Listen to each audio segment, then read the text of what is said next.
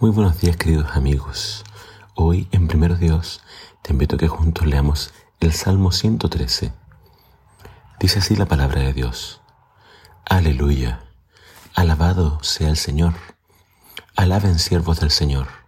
Alaben el nombre del Señor. Bendito es su nombre por los siglos de los siglos.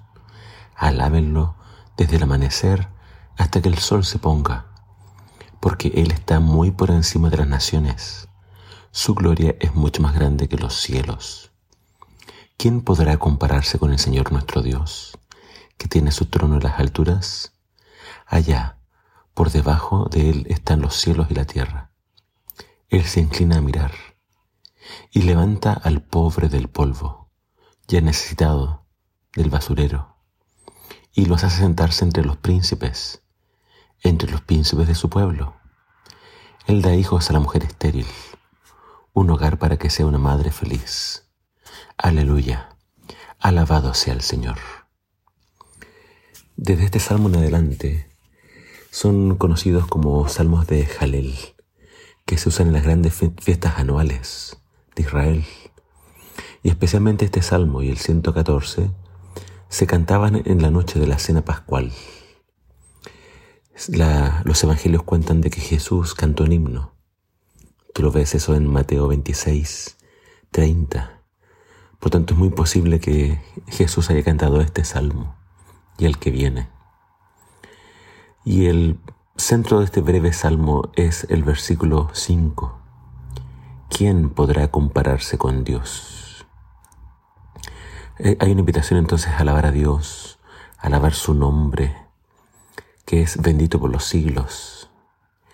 Y el salmista también nos habla de lo que Dios puede hacer por su pueblo.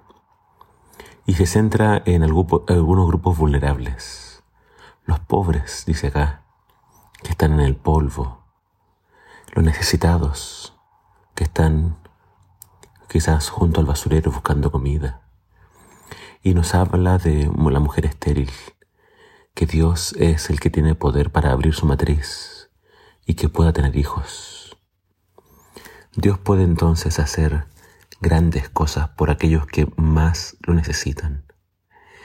Y estas palabras eh, son palabras que encontramos en, especialmente en varios profetas.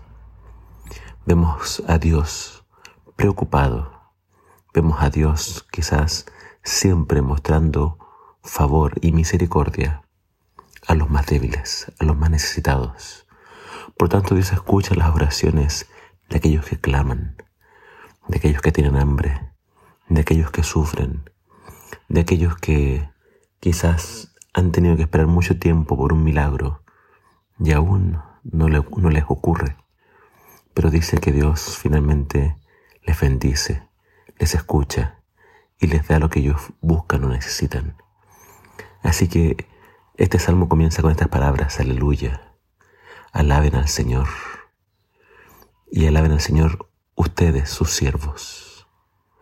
Así que desde que comienza el día hasta que el día se oculta o el sol se pone, mi invitación para ti es que siempre alabes al Señor.